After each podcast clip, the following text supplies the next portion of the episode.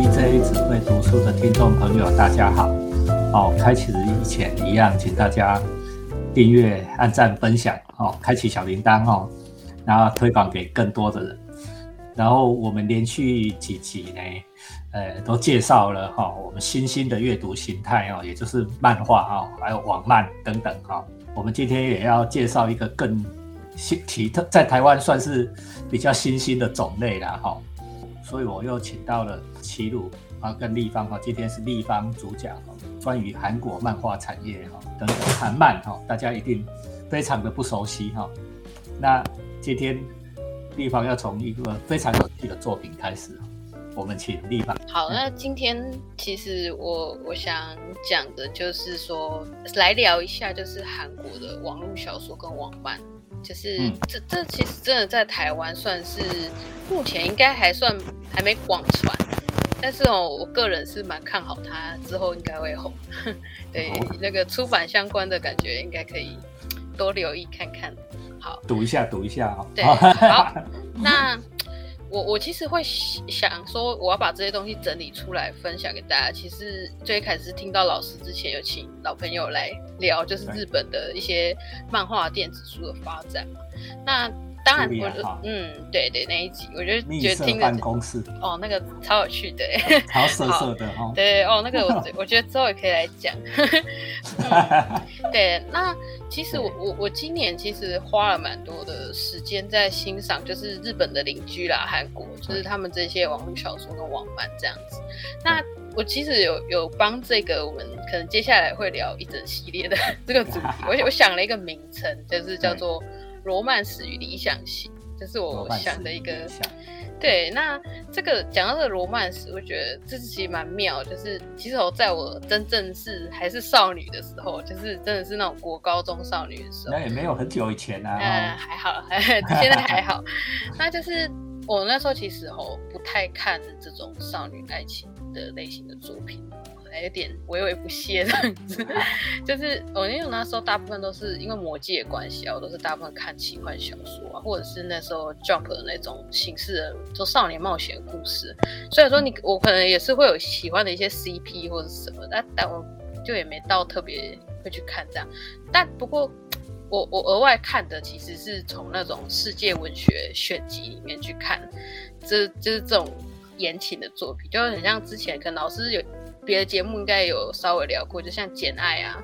《傲慢与偏见》啊，《小妇人》《乱世佳人》，这就是这种。这个我们讲了好几集了。对对对对，这这其实你也可以说。补充名词一下了哈。对。CP 是什么意思？CP 哦，CP 就是说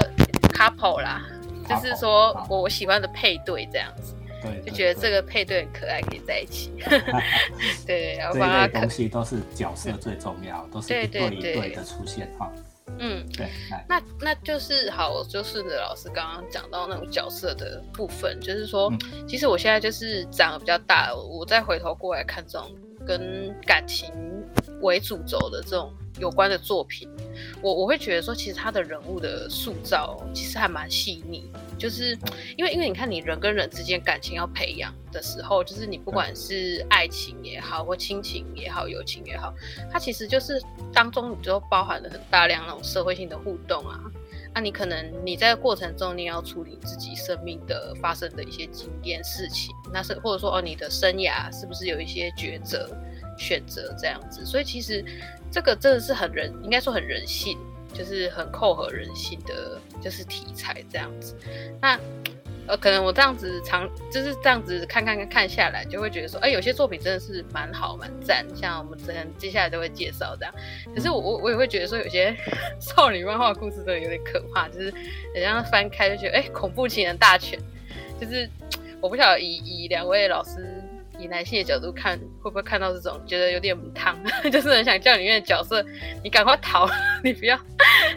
你不要就是陷那样东西里面，就是这种呃亲密关系暴力的这个，我觉得可以之后改天用别的东西来聊这样子。对啊，少女漫画其实很多这种成分。对对对，就是反正就是说你你从这个当中，你就是可以去看人与人之间关系了。那我我我回到就是韩国的这种。网漫跟网络小说来讲，我其实自己观察到，我会觉得说啊，他们在整体的企划跟发展的上面哦，他们是非常以人物的形塑为核心，就包含说你这个人物的个性啊，他的关系，他所处的那种处境，他其实都是花了很大的就是篇幅或者是力气在处理这一块这样子，那。就是我会觉得说，那在这种状态下，你读者在读的时候，你在看这些就是那么美、那么浪漫的唯美的作品的时候，我会觉得说，你一边读，你那种移情跟共感的过程啊，其实你你某方面来讲，也是说在整理自己的状态，这样子，就是你你趁机也思考说，哎，那你对你自己而言呢，到底什么是爱嘛？什么就是那怎样的人格特质才是你心中的那个理想型？所以我才会想说，这个标题会是有一个理想型这样子。好，立立方刚才这里哈开始讲到一些专有名词啊哈，什么是移情作用？跟心理学的东西有一点关系啦。就是说，如果如果大家就是对那种类像荣格这种心理学说有一点兴趣的话，其实有一些学者他会拿这种心理学说来。来分析一些神话故事，然后对应到人类的心理，这样子，就是我觉得他这种过程啊，跟你其实在阅读，然后一边去整理自己，然后更深的去认识你自己的那个过程，我个人是觉得是蛮类似的。就是跟大家补充一下，我在学校都是开这种课啦，哦。虽然我不是学学心理的，但是因为文艺的需要，所以我们都必须要讲一些关于。那个文艺心理学了哈，在文艺心理学上面，移情作用是什么？移情作用就是把自己的感情投射在那个故事里面的角色上面就很像说，哎，发生在故事里面的角色的事情啊，把我们的情感移植到那个故事的角色身上啊，啊，那共感就是说，哎，我们共同跟他发生感觉了哈，就是说，哎，他故事里面的角色遭遇了某一些事情，然后像我自己也有感受，我也能够体会哈。那其实这是整个故事发展最重要的核心啊，就是说故事为什么有作用，都是发生在这种移情跟共感的作用上面。嗯，哦，那荣格的心理学哈，这个地方是我本门的大弟子，哦，他会讲稍微为大家讲一下这种神话或者内心灵等等的啦，哈，这个都可以后面再跟大家介绍。对，我觉得后面可以透过作品来聊。那齐鲁呢？齐鲁觉得呢？我觉得有有有有有机会去去去看一下，就吸收一下这方面知识挺好的啊，因为可能那个对于理解作品来讲是会有不一样的，就是一个工具啊，对啊。那当然理解用的工具，对对对，其实是这样。那那其实我会觉得说，好，如果我们不要想那么严肃了，就是我会觉得说，诶，应该也是会，不是说严肃不严肃，不要讲那么学术了，就是说。可是我会觉得说这个东西啊，它这个过程我会觉得是蛮重要，因为有可能有的人会觉得说，哎，爱爱是很感性的嘛，我有需要想这么多，跟这想这些无为不为吗？去分析这些无为不为，这就是我需要想那么多嘛？但但我个人是不太认同这种讲法啦，就是我会觉得我我我自己自己是对这种感情对这种爱是想的比较严肃的那一种，因为。呃，我们前阵子啊，我们三个人有一起交替录那个《三体》跟《鬼灭》嘛，那我们中间有一些讨论。那其实我我我当中对几段印象很深刻，就是哦，包含齐鲁老师讲到说，帕拉瑞他觉得说啊，人啊应该世俗一点嘛，就是不要说一直去强调那种崇高理念啊，去热血什么的。那另外施老师有讲到说。其实现在有时候网络讨论就是变成把爱当据点嘛，爱最大，可以用爱发电，爱是一切的解释这样子，就是 你就万物论啊，对对，你就不去尝试新的可能，或是你再想深一点，就是停在那里这样子。那那我就是回头再想一想，说你看啊，其实现代社会我们目前的这个时代是非常强调个人情感的社会啊。你看 F B 的贴文以前只有个赞可以按，你看现在有喜怒哀乐的表情。可以让你传递，就是在在这种爱跟感情就是被那么高举、那么泛滥的时候，可是我我我反而仔细想一想，我会觉得说，其实我们大家真的有好好去认真去想一想，面对这些情感嘛，不一定是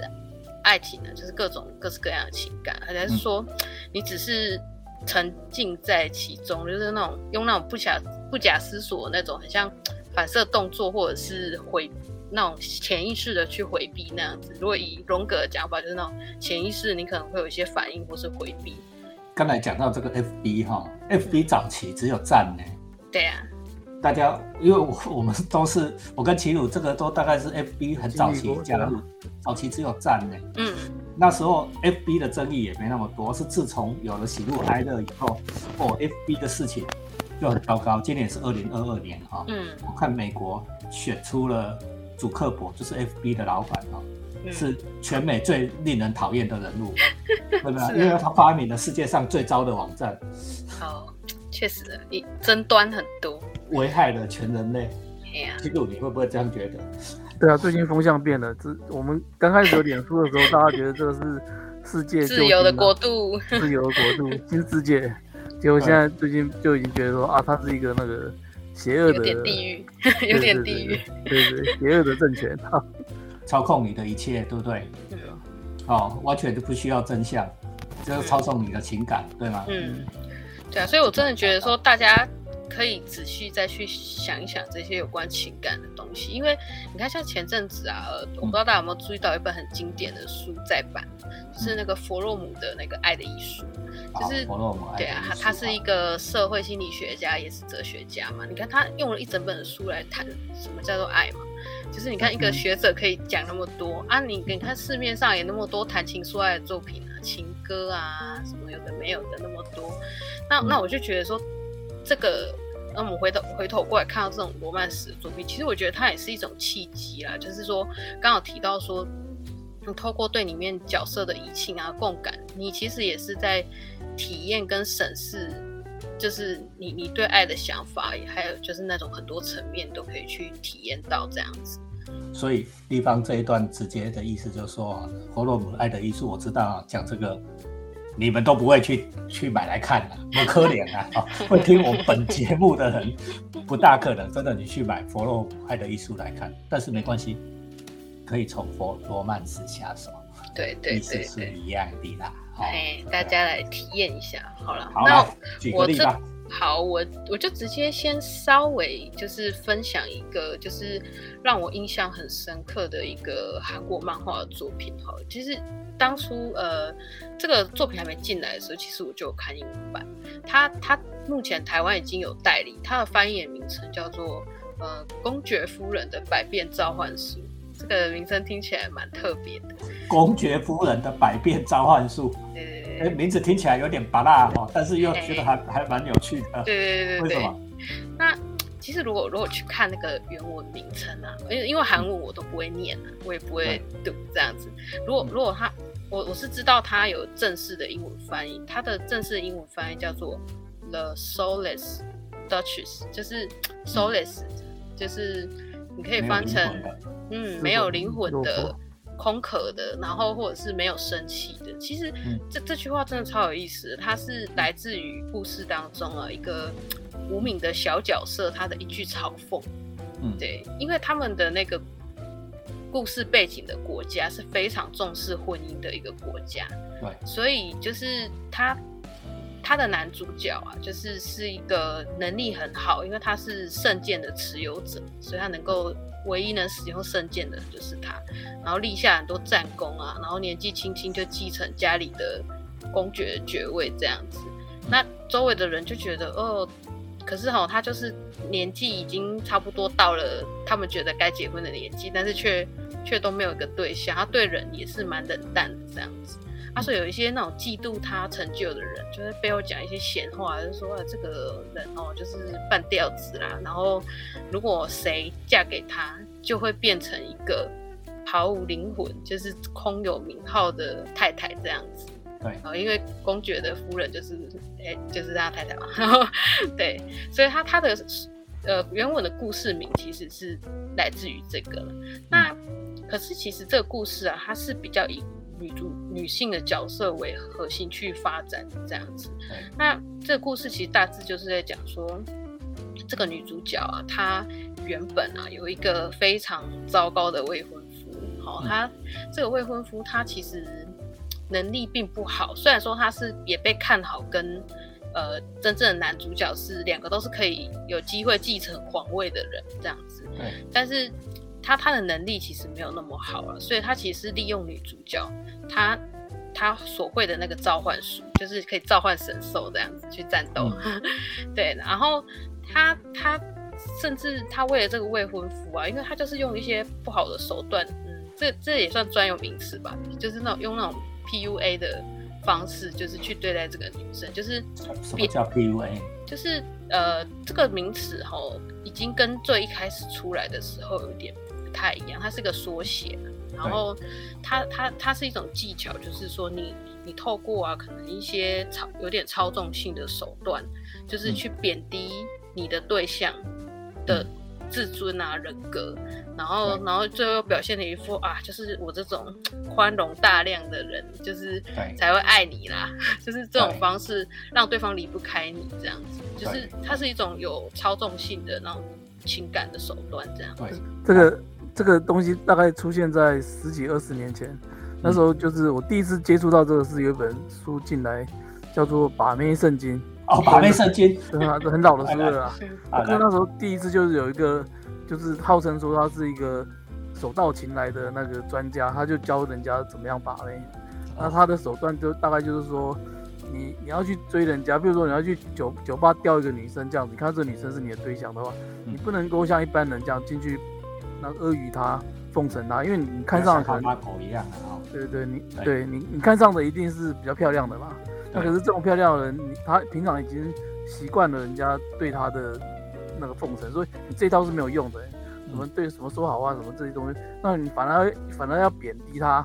对，因为他这个这种人，反正他就是你要吸引他的注意力啊，所以你要贬低他，然后贬低他，然后用一些种种的方法让他来接接接近你这样子。对，那你追他很难嘛？他追你很简单啊。对。但是你就要怎么营造一个这样子的东西？那这个东西慢慢变质变质之后，就就是。后来就变成一套，现在有一套东西，就是专门教人家如何那个控制女生的，就是如何把妹啊。实际上本质上还是要把妹，但是他他用手段有些更细致，然后更就一旦演化到现在，那可是这个东西也一直被人家最近也开始有慢慢很多人开始检讨说，这种这东西就是事实上不太对啦，就是尤其是女性要或者说是也不一定女生啊，就是用来它其实用来控制所有人都可以啊，就是不见得把妹，它就是一个。等于说借由贬低你，然后让你的自尊受损，然后变成更依附你的一道一个手段，就叫 PUA。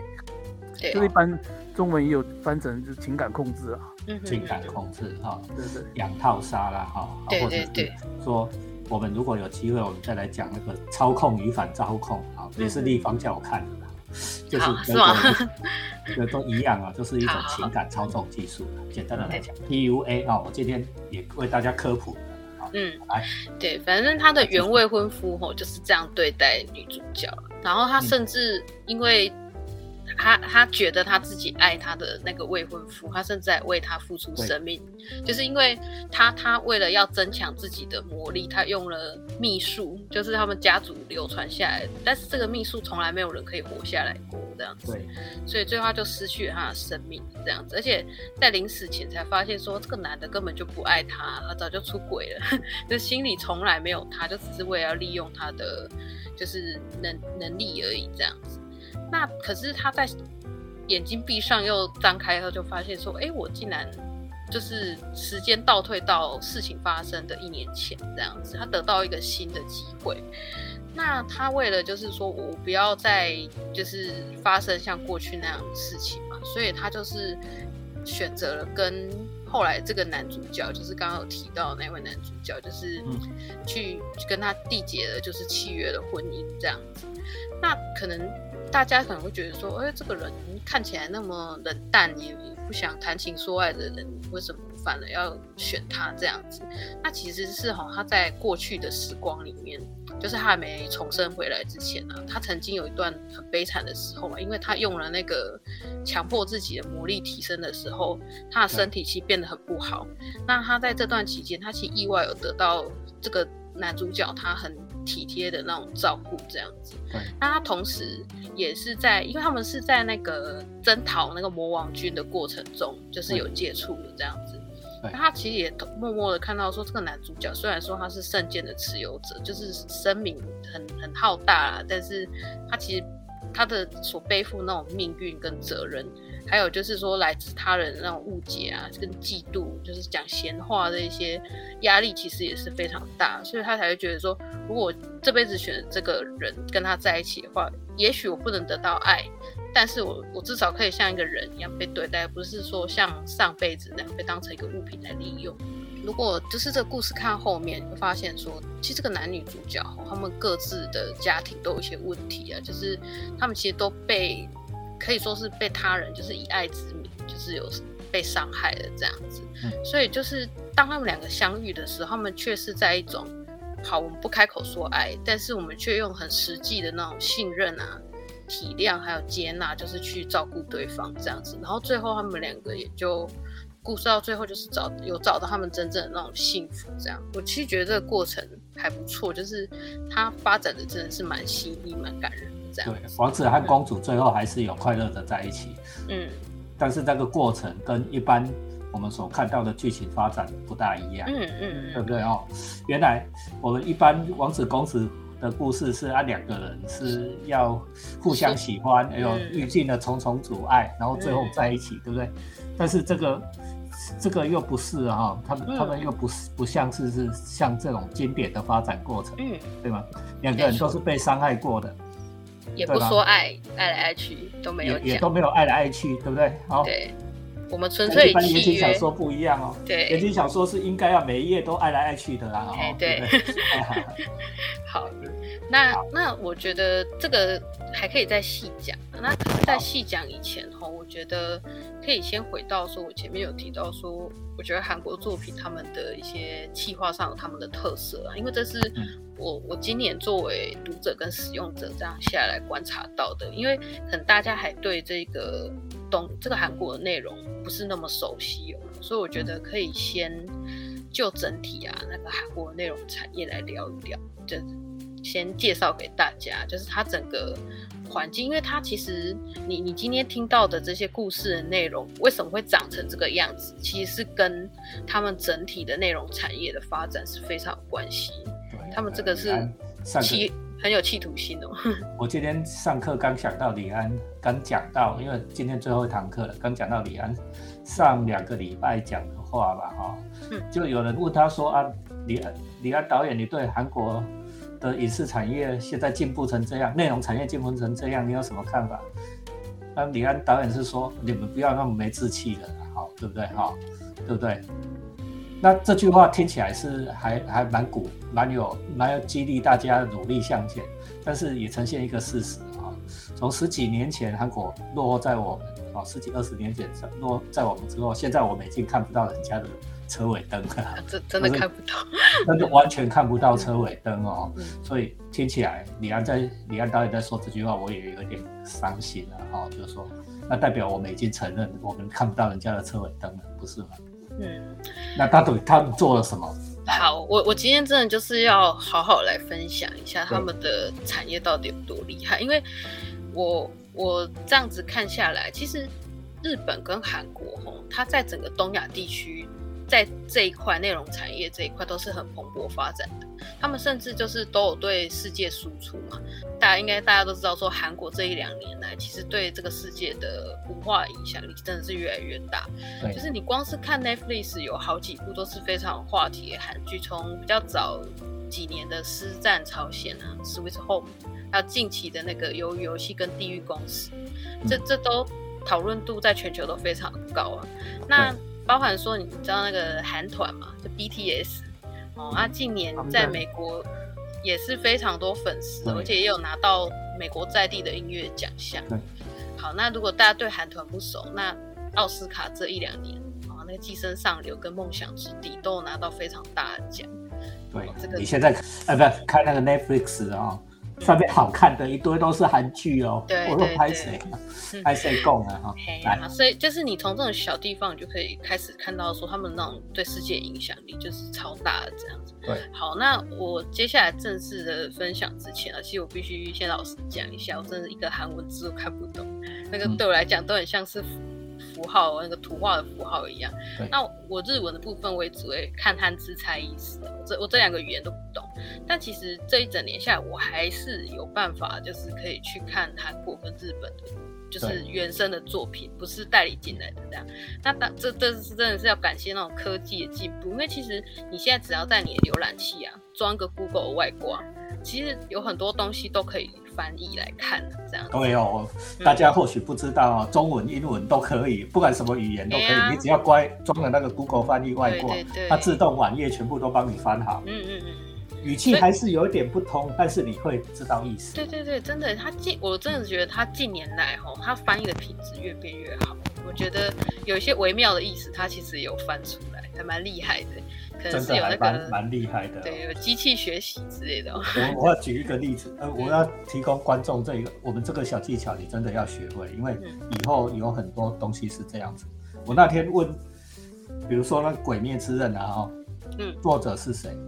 你不会念对不对？对，你不会念对不对？对，我结果我我怎么样解决这个问题呢？因为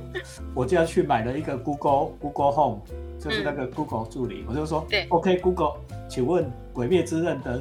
作者是谁？居然他回答我说，无感是情。已经要量出来 啊！他就念给你听了啊。嗯，你不知道 Google 现在已经可以做到超厉害的哦，超厉害。好，反正现在科技真的是很进步啊，所以就是你一旦你如果有爱有心的话，其实是没有东西可以阻挡你的。这句话说的很好，只要你想看，每一种东西都真的没有东西可以阻挡你。好，那一方面来讲，确实机翻机器翻译还是有极限。就是你，你可能有些看不习惯的人哦，会看的有点卡卡，或者有点看不太懂。那我这边真的是可以来分享一个我我看的小技巧，就是哦，你在看读那那种文章翻机器翻译文章，不要看得太认真。就是我每次哦，如果用外挂在读这种原文翻过来的，我都其实都是当成剧本在读。就是哎，这可能也是来自施老师的影响，就是。对剧本比较熟了，所以就是说我我其实把它当成剧本在读的时候，我只要大概知道说这篇文这个这个故事目前好有到有哪些角色嘛，哪些角色登场，那这个角色面临了什么处境，好，那现在到底发生了什么事啊？这个对白大概讲些什么？就其实这样，你你你这个文章也大概看这个故事，你大概也是懂了八九成，没有问题这样子。嗯，因为我们关心的是故事啦，哈，不是语言。对对对。文文学性细节，我们倒倒是没有那么关心啊。对，那那其实你你顺着这样子来想啊，就会发现一件事情，就是说，哎，其实，在这种有点隔阂的条件，然后你必须透过这样子的阅读的方式的来来看的时候，哎，你你换个角度想，它其实是一种实力的检验，尤其是。刚刚施老师讲比较不那么文学，嗯，比较偏商业通俗的作品，就是这是一个检验的方式哦。你拿去跨，比如说你跨语言、跨文化，人家还看得懂，这才叫做你的实力的哈。对对对，是这样。对啊，你看你小说好，你那些漂亮的词汇都被去掉了嘛，因为。看不到了，那你其实就是留下就是那种故事的核心，就包含说，哎，你的情节、你的人物啊、你的场景跟一些细节的设定，就是说，哎，如果我我看看，我还是觉得很好看，哎，那这个东西也真的是蛮厉害的这样子。嗯，那那那有一些我其实有看过一些小说作品，它是透过机器翻译后。我还隐隐约约感受到它文字其实蛮有美感，甚至有点诗意的那种。那搞不好真的原文超厉害、超优秀的，只是只是因为刚好真的是韩文不行嘛。那那漫画也一样，其实我有买原文的漫画来看，就是我我可能那些字啊我都看不懂，那些对白我看不懂，可是我我看到那些角色外形的设计啊、分镜跟构图。其实，在这种语言不通的状态下，我会觉得这反而更重要，因为漫画就是要用画面来说故事，它是占了很大的。说故事是不一样的技术哦。我们今天大概只要先讲到这里哈，要留着后面让让观众朋友哈继再继续期待了哈。对。我想请齐鲁了哈，就是说你看漫画的，我们两个看漫画的经验已经几十年了。我想你应该也没有看过韩漫了哦，齐鲁应该也是这样。没有，之前都没有。你今天听说对方介绍韩漫，你觉得怎么样？嗯，我觉得至少以以这个故事来说，我觉得就是前卫的啦。我不晓得还是我可能老婆搞太久没看言情小说，那我我印象中言情小说通常就是就就是它主外都是外在的嘛，就是说什么呃什么我我要嫁给你啊，但是我爸爸是军阀，然后我们那个。不允许我嫁给你什么之类，然后两个人就要私奔那种，反正就是他的所有的阻碍都是。你现在在讲的是张爱玲时代的了啦。对对对，我看的就是那个时代了，我已经很久 很几十年没有看言情小说了。对，那那那今天看起来的话，就是好像他真的有比较走进现代的，就是一些新的比较思，就是新的女性主义有什么比较现代的思潮在里面，就是比较回到说，对，对于爱情要比较那个比较合理，或者是比较。真实的去去对待爱，或者说学习这个如何爱人这件事情，这样。那我觉得这个这个这个，还，我觉得至少看这个公公爵夫人百变召唤术这个故事，我觉得还看起来还蛮好看的，对吧？对。啊，永远不要忘记了，我们这几集这几集在谈漫画哈，我们也请了段大的编辑志安啊、茱莉亚他们一起来谈漫画哈。有一个关关键的核心，漫画跟我们一般文学小说不一样。漫画更重视观众定位，就是你的读者定位。嗯，比如说你言情小说，摆明了只是给女性看的，而且是焦点收视群看的。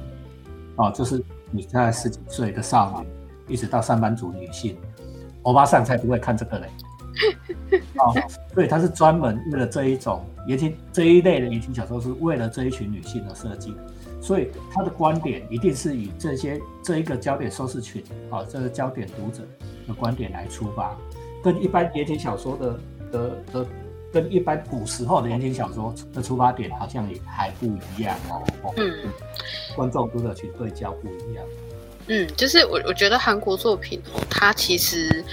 他们一些拆分跟组合是很基于人性，尤其是读者。就是就像老师刚刚讲，焦点收视群的那种读者心理去描绘。那这个部分，我觉得有关于就是内容的气化的细节，我之后还会再分享细一点，因为真的可以来了解一下他们到底是怎么做规划的。这样，我们更深入，等一下超厉害在后面再会再更深入的跟大家谈韩国的内容产业啊。